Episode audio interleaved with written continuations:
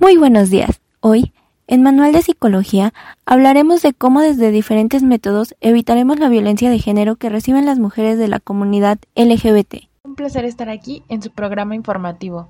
Para comenzar, podemos decir que a través de la entrevista obtendremos información la cual es posible representar en estadísticas de qué tan frecuente estas mujeres son violentadas, en cómo ha influido este suceso en su vida y qué les gustaría que las personas cambiaran o entendieran para favorecer a la sociedad e ir eliminando esta violencia. Así es, Nicole. Otro ejemplo que utilizaremos para la investigación es la autobiografía o fotografía y la fotovoz, las cuales nos ayudarían a hacer conciencia de los movimientos que se han realizado para este cambio, e igual para dar a conocer los testimonios y generar un gran impacto. Por ello es importante difundir esta información en redes sociales y si están de acuerdo, apoyar a todas estas mujeres para que sean tratadas por igual y comencemos a erradicar esta discriminación hacia ellas.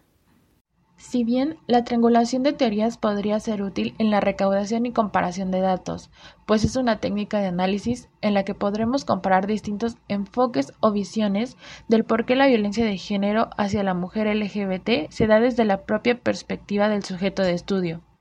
En este tipo de triangulación se establecen diferentes teorías para observar un fenómeno con el fin de producir un entendimiento y sensibilización de cómo distintas premisas y suposiciones de por qué la violencia impacta en la comunidad y cómo se da la interpretación de cada persona para así confrontar teorías.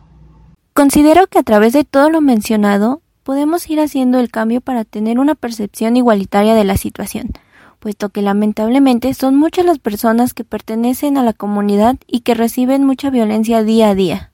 Todas estas herramientas nos ayudan a conseguir el objetivo planteado. Sin embargo, es importante distinguir que aunque hay una estrecha relación entre ellas, tienen significados, métodos y técnicas diferentes, pero en conjunto nos ayudarán a investigar para después frenar esta ola de violencia. Esperemos este video los pueda ayudar en la identificación de algunas técnicas de investigación cualitativa. Hasta la próxima.